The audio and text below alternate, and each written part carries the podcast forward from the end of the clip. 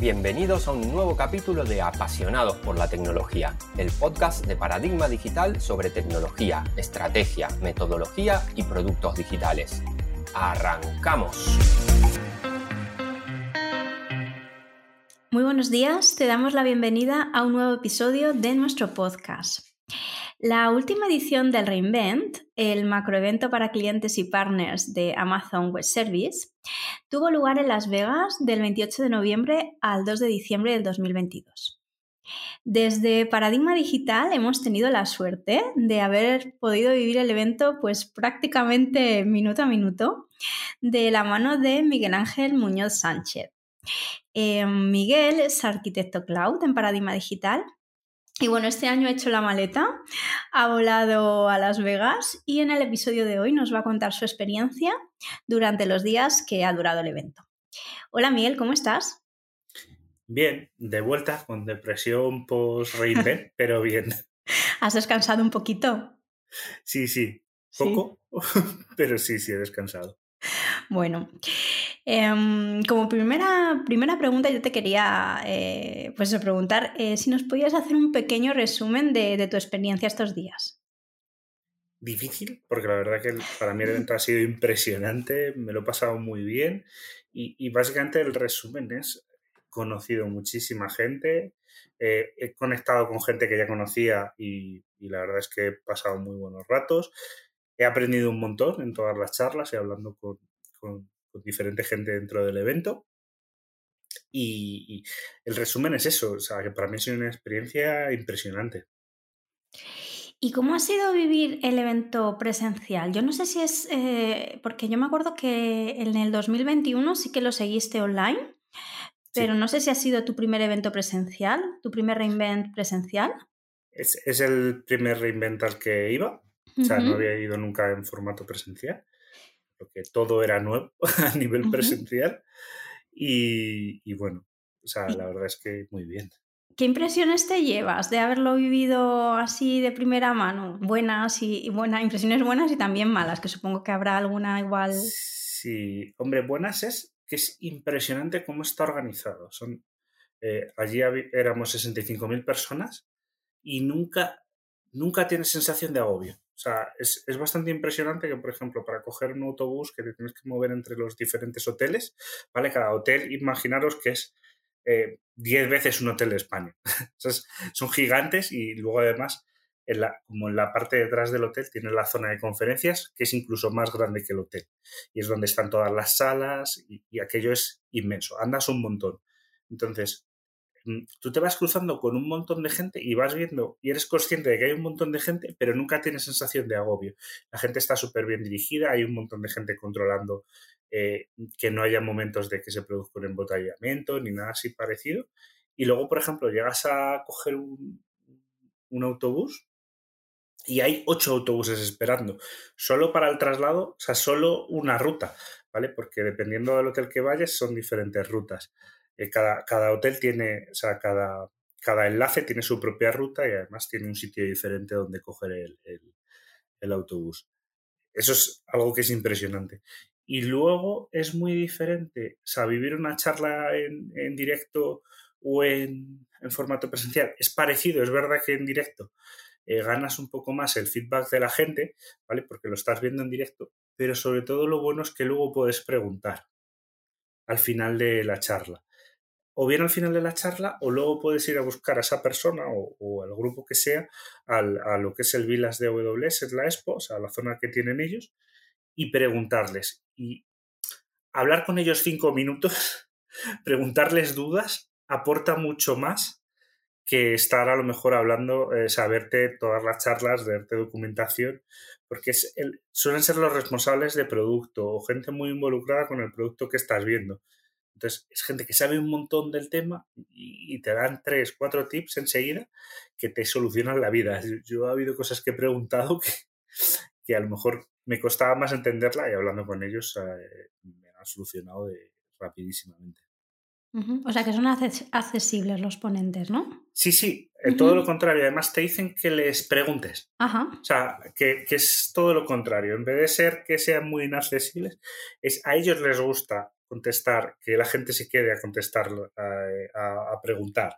Y ellos están muy abiertos a contestar preguntas y si no, luego eh, yo en algunos casos, porque por ejemplo una sesión terminaba muy tarde y además tenía que ir a otra, eh, al día siguiente me fui a la expo, pregunté a un, uno de la parte de networking que nos dijo que podíamos ver los, los, los, los switches a los chasis en, formato físico, que los tenían allí expuestos. Y justo me encontré con, con el ponente y, y, estuve hablando con él, además estuve hablando un montón y, básicamente me dio otra charla, ¿eh? básicamente me dio una charla extra añadiendo un, montón de información y, impresionante. Y luego, obviamente, hay cosas malas. Para mí hay dos cosas malas. Una es, por un lado, Las Vegas es muy buena para hacer el evento porque está muy preparada, por otro lado es una ciudad de excesos. Entonces, choca un poco con, ciertos mensajes, ¿no? Estás dando un mensaje de, sobre todo muchas charlas sobre sostenibilidad, mm. probablemente en la ciudad menos sostenible del planeta. probablemente. Bueno, pues sí, de las, de las menos sostenibles, sí, sí. Sí, sí, todo por el gasto de luz. Allí luces eh, es te, ciegan. O sea, ya, ya no solo fuera, sino dentro de los casinos, todo está hiperiluminado. A mí por ejemplo, había momentos en los que decía, no veo, o sea, no, veo nada porque hay tanta luz que, no, soy capaz de, no, enfoco bien, enseguida me tenía que poner las gafas. Y luego lo otro malo, que era algo que sí que era consciente, pero no, tan, no, tanto como en el Reinvent, es la poca presencia de, mujeres en, en, este tipo de eventos, ¿vale? En el ámbito tecnológico. Porque básicamente no había.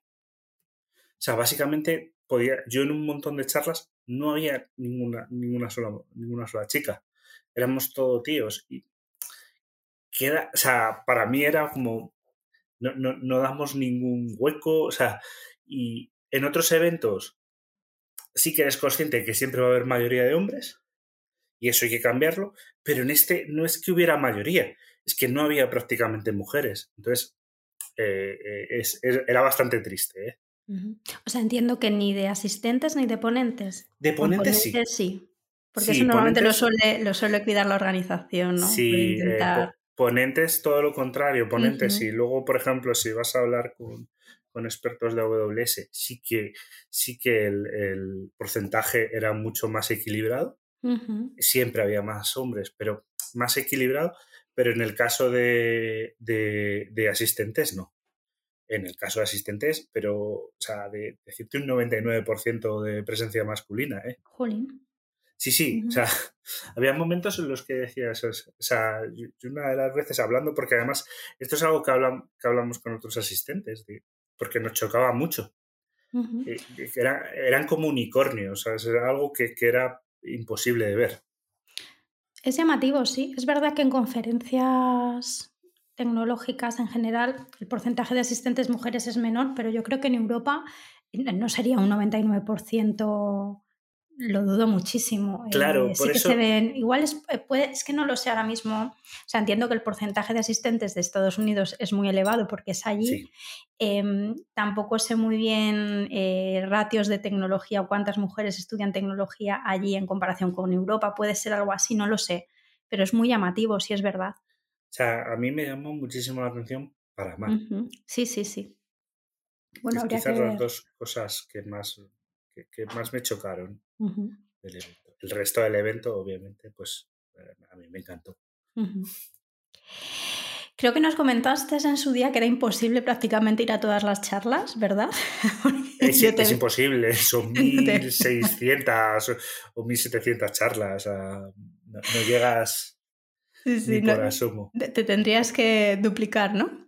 Buscar un doble. Em, pero bueno, tú te, hiciste eh, antes de, viajar pues una especie de, planning. Em, de las charlas a las que pudiste asistir, Miguel, ¿cuáles fueron las que más te gustaron? Eh, en general me han gustado todas. Ha habido alguna que sí que, deja con un sabor un poco más agridulce. Eh, de las que más me gustaron, una de Amazon DynamoDB, de Deploy Modern and Effective Data Model with Amazon DynamoDB, que tenía, bueno, a, Amir Kumar, que es, que es, que es el principal de, de, DynamoDB, pero luego tenía a Alex DeBrice, que es un AWS Hero de DynamoDB y es, yo creo, de las personas que más sabe de DynamoDB y esa charla me encantó porque además hicieron muy bien la correlación entre cómo estaba montado a nivel infraestructura, a bajo nivel eh, DynamoDB y cómo funcionaban los modelos de datos. Y nunca lo había visto explicado así. Eh, había visto muchas veces de explicar el modelo de datos y había cosas que quizás no te cuadran, pero viendo cómo está hecha la infraestructura te cuadran muchísimo más. Y para mí esa fue muy importante. Luego otra que me encantó, que esa la tenía desde el principio, que es A Day in the Life of a Billion Requests de Eric Brandwick, que es, eh, era cómo gestiona, cómo gestiona y cómo gestiona AWS el histórico de las llamadas a sus APIs. ¿vale? AWS todo lo que publica está publicado en una API, al final es una llamada a una API, tanto si entras por consola, si haces, accedes por clic o llamas tú a la API directamente y cómo gestionan la seguridad.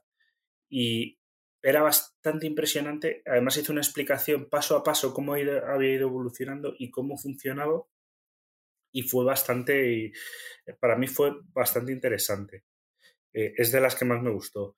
Luego otra que fue el último día de Log4Shell, de When Security, Safety and Urgency Also Matter, que era de A.B. Fuller, que es una integrante de un equipo que tiene de seguridad AWS que se llama los Ghostbusters, los cazafantasmas, y que básicamente es, el equipo al que escalan todos los, o sea, es el último equipo de escalado de seguridad. Entonces explicaron cómo gestionaron ellos el Log4Shell y cómo una decisión que además no vino del equipo de seguridad, sino de una parte del equipo de producto, eh, una sola decisión que tomaron fue la correcta para que luego no tuvieran tanta afectación como, como tuvieran. Vale, ellos básicamente desactivaron una clase de Java, la, la GND, no me acuerdo ahora mismo de la clase, pero era la clase que era problemática para el Log4Shell. Eh, y tomaron esa decisión porque entre todos estuvieron en una charla hablando de equipo de producto, equipo eh, el equipo de seguridad, los equipos operativos, y uno de ellos dijo, esto es más grave de lo que parece porque esto va a tener más afectación. Vamos a hacer esto. Eh, hubo mucha discusión y al final aceptaron esa, esa, esa remediación. Y eso les hizo que no, cuando salieron, siguieron saliendo problemas por Log4Shell, ellos no, se vieran afectados porque ya estaban parcheándolo bien. esa fue muy, muy interesante. Y luego la última, que era, es un dive deep en, en las redes de AWS. ¿Vale? En cómo funciona el networking, pero eh, dentro, o sea, no el networking de AWS, sea, dentro de una VPC, no, sino cómo funciona el networking dentro de la infraestructura de AWS. Y esa fue muy interesante porque es algo que sobre todo este año yo he visto mucho cambio, es en el que AWS ha dado mucha información de cómo trabajan ellos y cómo funcionan. Y en esta dieron muchísima información de cómo funciona la red y la verdad es que es bastante impresionante. Son, las cuatro son cuatro charlas bastante complejas, pero bueno, la verdad es que estuvieron bastante bien. ¿Sabes, Miguel, si se pueden ver las charlas? Sí, eh, estas cuatro eh, se pueden ver, están en el, en el YouTube, en AWS Events, y si buscas por el nombre o por el código que viene, eh, se pueden encontrar. Vale, pues lo vamos a dejar en la descripción del, episodio por si alguien quiere, quiere verlas, le resulta interesante.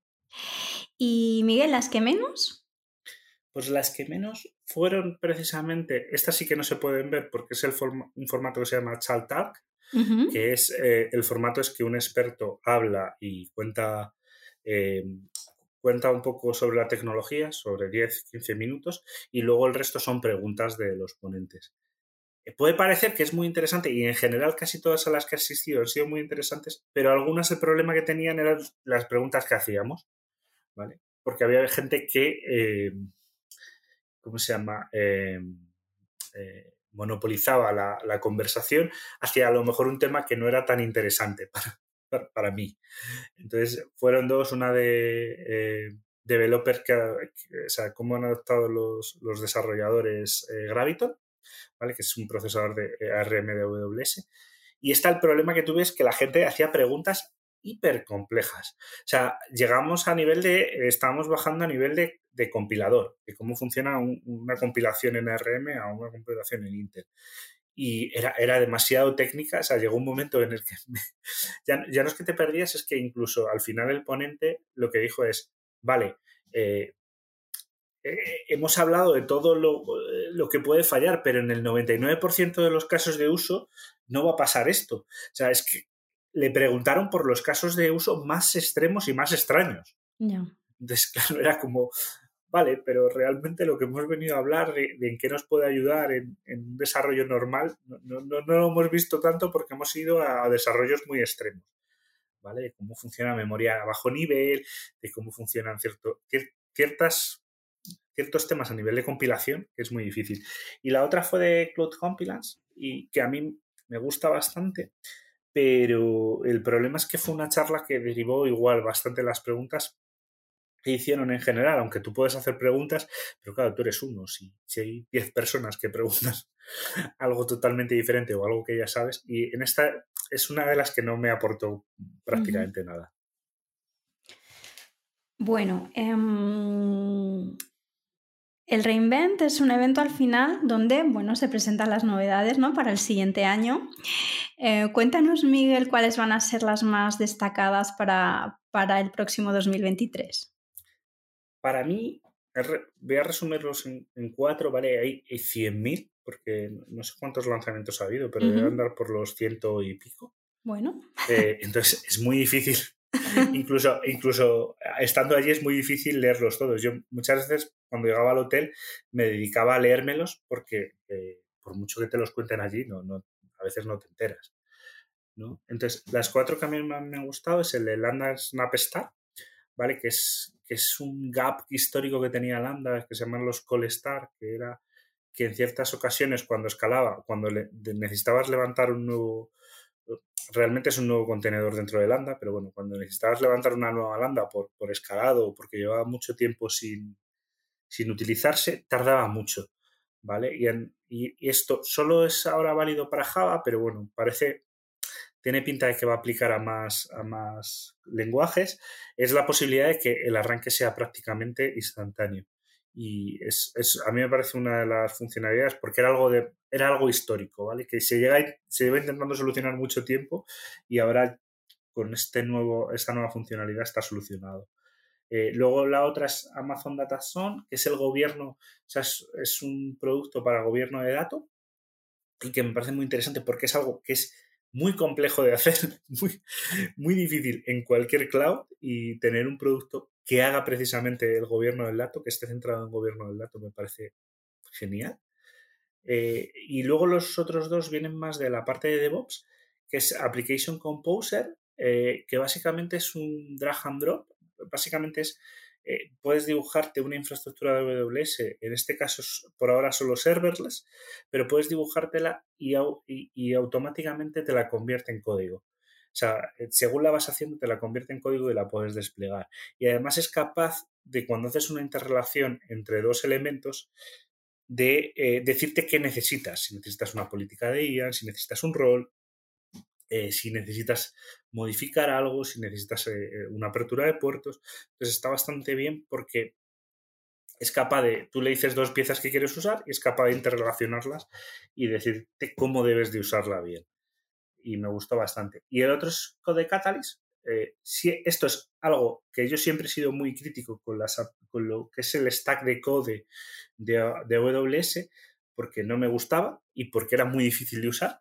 Y precisamente es generar algo muy sencillo de usar, muy utilizable y que es muy parecido a CodeSpace de, de GitHub. Eh, y básicamente es la posibilidad de hacer proyectos y además de colaborar, de, colaborar con, dentro de un equipo en un mismo proyecto. Eh, y además puedes usar eh, las arquitecturas de referencia de AWS, de la Builders Library, y ya te genera lo que es la infraestructura y puedes trabajar en ella y desarrollar tu código. Y, me parece una aplicación súper potente que hasta ahora no existía y que mejora muchísimo eh, la experiencia de, usuario o desarrollador dentro de AWS. Dentro de la experiencia de desarrollador, más que puramente de usuario, pero bueno, al final uno de los grandes usuarios de AWS son, son, los desarrolladores. Y me parece que la mejora muchísimo porque es que y, eh, siempre he sido muy crítico lo, que había antes a mí no me gustaba nada y creo que ralentizaba muchísimo y esta aplicación me parece que es una pasada. Además, esta pude verla, pude ir al, stand de AWS y hacer una demo con, con la gente de DevOps para que me la enseñaran, porque además lo pedí. Quiero verla y me la estuvieron enseñando y me pareció una, una auténtica pasada. Pues nos quedamos, Miguel, con estas cuatro novedades, porque bueno, si tenemos que comentar más de 100, nos tiramos aquí. Es que es muy difícil y además luego también depende de cada uno. Habrá gente que otras novedades le hayan impactado más. A mí estas son las cuatro que más me gustaron, que no significa que no me haya gustado el resto, ¿eh? que hay otro montón que me han encantado y que tengo en mi, en mi top list. Al final son muchos días de evento y, bueno, pues cada asistente tiene unas percepciones, algunos tienen unos intereses, otros tienen otros y, por supuesto no tienen por qué coincidir. Em, como decías, son muchos días, Miguel. Eh, seguro que te han pasado cosas curiosas por allí. A ver, dinos alguna. Me ha pasado de todo, porque al final aquello es, bueno, he andado demasiado, o sea, una cosa loquísima. Eh, luego, dormir eh, con el tema de cambio horario, pues la verdad es que dormía muy pocas horas, entonces todavía tenía más horas para que me pasaran cosas, pero bueno, así cosas curiosas. Eh, nos equivocamos de hotel, no, de hotel para dormir, sino para ir a una fiesta. teníamos que ir desde, bueno, Venetian al, al Bellagio, pero miramos, queríamos buscar qué estaba cerca y vimos eh, se ponía MGM y fuimos al hotel de MGM. Vale, estábamos más lejos. O sea, cuando llegamos al, otro hotel estábamos más lejos que al principio. Ah. Y nos equivocamos. Andamos muchísimo ese día. Encima nos metimos en un casino para intentar atajar y nos perdimos por el casino. Éramos incapaces de salir con la gente que iba. O sea, era algo, más un casino lleno de, lámparas de, estas de araña muchísimas, o sea, y era como, ¿por dónde salimos? Si ya llegó un momento, tuvimos que preguntar, nos dijeron todo recto a la izquierda, tuvimos que volver a preguntar, porque, porque no, o sea, el todo recto era demasiado recto. Eh, y, ya conseguimos llegar, llegamos a la fiesta y, no nos gustó, estuvimos 10 minutos. No, vaya. encima, hicimos todo ese esfuerzo para, para, para, que no nos gustara, nos fuimos a otro lado, pero fue bastante bastante. Eh, bastante esfuerzo para nada. ¿no? Eh, por otro lado, me ha apuntado aquí, el, día que casi hago seguro de salud, había un tobogán que creo que lo puse en, la crónica que hemos ido haciendo. Eh, había un tobogán gigante que bajaba unas escaleras gigantes y habían puesto un tobogán. oye, esto hay que usarlo, hay que intentar que sea el último día por si nos pasa algo.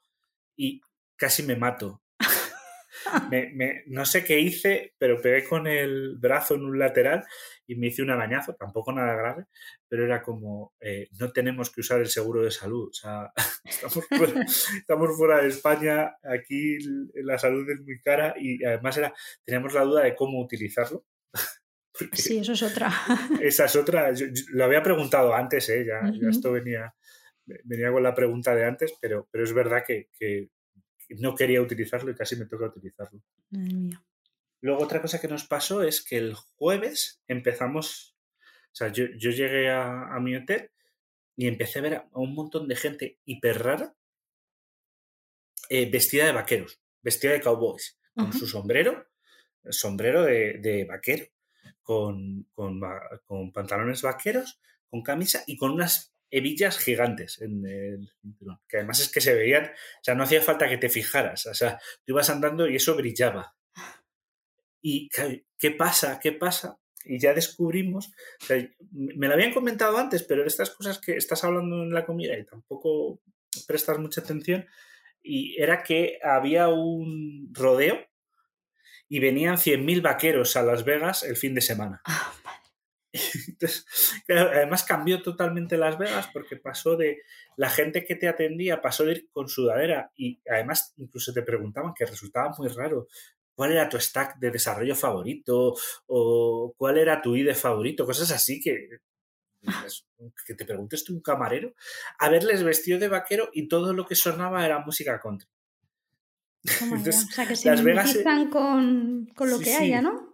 Con lo que haya. Y entonces, claro, ibas andando y decías, ha cambiado totalmente esto de... Además eran dos mundos totalmente opuestos, ¿vale? El, mundo vaquero, que en Estados Unidos es como más, eh, o sea, tiene mucha correlación con Texas y con toda esa zona, al mundo más tecnológico era, era algo totalmente, o sea, dos los polos opuestos. Fue curioso.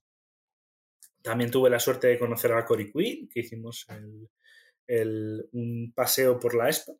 Eh, que básicamente él va criticando todas las empresas que hay en la Expo. Ah, bueno. tiene una crítica, o sea, sí, es, es, es, él es así en general, siempre en, en, su, en sus redes. Y bueno, pues la verdad es que estuvo muy bien porque lo hace como si fuera un viaje por, por un safari, una especie de safari o una visita a la naturaleza. Entonces te habla de, de los diferentes como si estuvieras en un ecosistema eh, y fueras un visitante externo. Entonces te dice que tengas cuidado con algunos depredadores, que tengas cuidado con, con otros. está bastante chulo.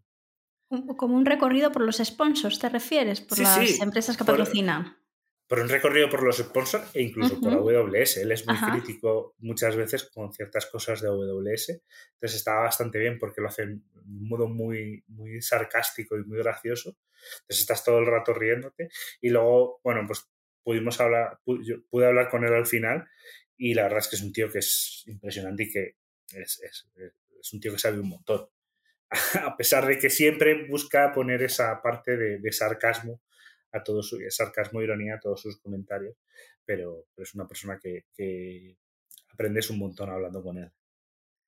Y por último fuimos al replay, que el replay es el, la macrofiesta que hace AWS el último día. Y cuando digo macrofiesta es que es un festival, o sea, literalmente. O sea, y además el, el, espacio es como un festival y aquello es impresionante. Había gente, eh, bueno, había un, un, tobogán gigante, hinchable, que te podías subir. No me subí después de la mala experiencia del otro.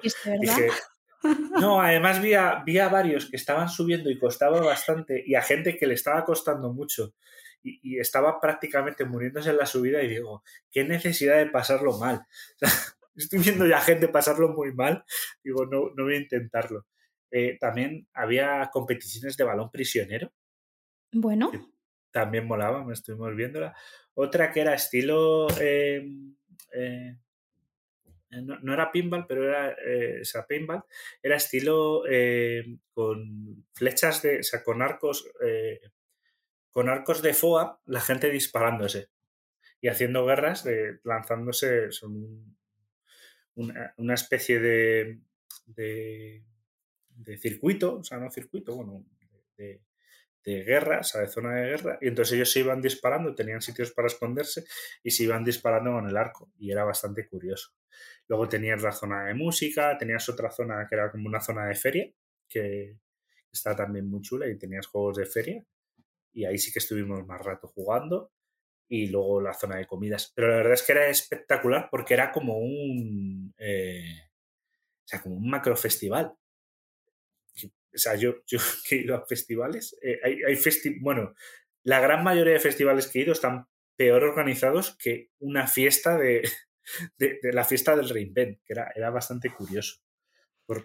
O sea, no, no, lo digo por mal del resto, sino por lo bien que estaba organizado. Era, era algo espectacular que decías, aquí se han gastado muchísimo dinero y, y, una pasada. Mm. Hombre, bien que lo comentes porque al final es un evento pues que es caro eh, y que el asistente se lleve pues esa vivencia, ¿no? De que la organización está muy bien, pues es súper positivo, claro.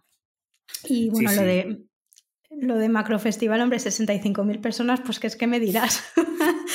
claro. es que a ver, pues un festival, evidentemente, sí, sí.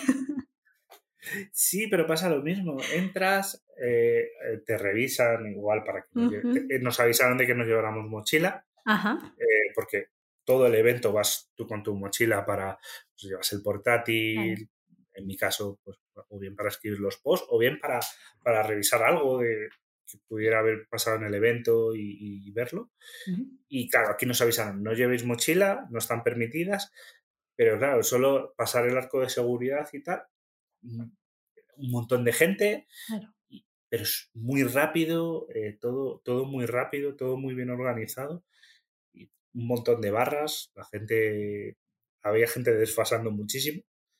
Yo estaba muy cansado, tengo, que reconocer que no he sido la mejor persona de fiestas en Las Vegas, porque la verdad es que terminaba los días muy, muy, muy cansados. Entonces, igual pasó el replay, estuvimos, estuve con, con un par de personas que conocía, estuvimos ahí un rato y luego no, no nos volvimos muy tarde al hotel. Eh, hubo gente que, que, lo dio todo, pero yo quería al día siguiente ir a más, a más sesiones, así que no volví muy tarde, pero la verdad es que la experiencia fue impresionante. Qué bien, Miguel. Se te ve súper contento, la verdad, da gusto. Mm. Eh, ya, vamos ya, vamos a terminar el episodio y nada, queríamos pues cerrarlo, no sé, que nos comentases tú alguna conclusión o, bueno, entiendo que recomiendas a todo el mundo ir por lo que estás diciendo, pero bueno, un pequeño resumen a modo de, de cierre. Sí, eh, a ver, es verdad que es un evento que es excesivamente caro y además por todo, porque no solo es la entrada al evento es también el, el viaje. Obviamente eh, un viaje a Las Vegas no es caro. La ciudad de Las Vegas es carísima. O sea, todo, absolutamente todo, hasta desayunar. Eh, de, de, desayunar por menos de 20 euros eh, a veces es complicado. O sea, que, que en general es muy caro, pero merece muchísimo la pena. A mí me ha merecido mucho la pena porque se aprende un montón, conoces muchísima gente muy interesante a la que le puedes preguntar cosas sobre AWS o cosas sobre tecnología, conoces un montón de productos porque lo que es la Expo eh, puedes revisar, eh, puedes hacer un montón de demos o ver un montón de tecnologías que probablemente eh, en mi caso, o sea, en nuestro caso todavía no han llegado a Europa o, no, o, sean, o sean más desconocidas aquí y puedes verlas en directo, evaluarlas y ver hacia dónde si, si, van a funcionar o no. Y luego, por otro lado, ver, es muy fácil ver las tendencias porque hablas con un montón de gente. Y sabes, hablando con esa gente, puedes saber hacia dónde va el mercado o hacia dónde no, porque son consumidores como tú. Entonces, es un evento que recomiendo totalmente. Yo me lo he pasado muy bien. Tenía un miedo grandísimo a que yo mismo me hubiera generado tanto hype, tanta expectación, que fuera el evento y dijera, no ha cumplido mis objetivos. Y no, a pesar de, tener una, unas expectativas muy altas, eh, el evento eh, las cumplió con creces. Pues Miguel, eh, esperamos que, puedas volver a, repetir esta experiencia. Muchísimas gracias por, por haber, eh, haber, haberla compartido perdón, con, con nuestros oyentes. Y nada más, gracias por, tu, gracias por tu tiempo y nos vemos en el próximo episodio. Adiós. Gracias. Luego. Cuando crees que un reto es grande, hay aún uno mayor esperándote. Gracias por escuchar el podcast Apasionados por la Tecnología. Puedes seguirnos en Twitter en arroba paradigmate y suscribirte a nuestra newsletter en paradigmadigital.com.